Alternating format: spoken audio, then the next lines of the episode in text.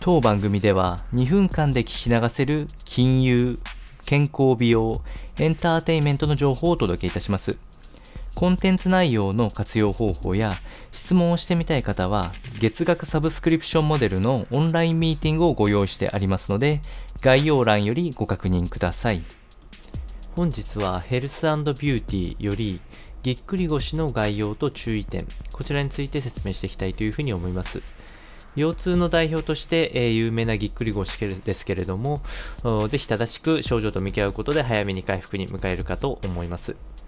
えー、まずぎっくり腰の特徴としては、腰の強い捻挫と同じ症状になっておりまして、えー、腰を支える人体が断裂したことによって神経が出撃されるといったのが主な症状となっておりまして、え強い痛みを発症する可能性がありますので、え時には動けなくなる方もいらっしゃると思います。実際発症する行為としては何気ない動作でも発症する可能性がありまして一番多いものは重いものを持ち上げた時に、えーえ、腰に刺激がいってしまうパターンが多いんですけれども、えー、くしゃみ、などの軽,、え、軽度な動作でも発症する可能性がありますので、えどんな方にも発症しうるということを覚えておくといいというふうに思います。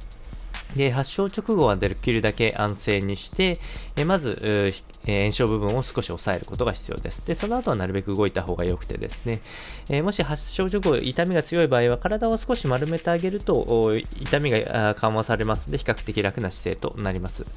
でその後2、3日して、えー、痛みを伴う可能性はあるんですけれども、ある程度日常動作を取った方が早く治るという特性がありますんで、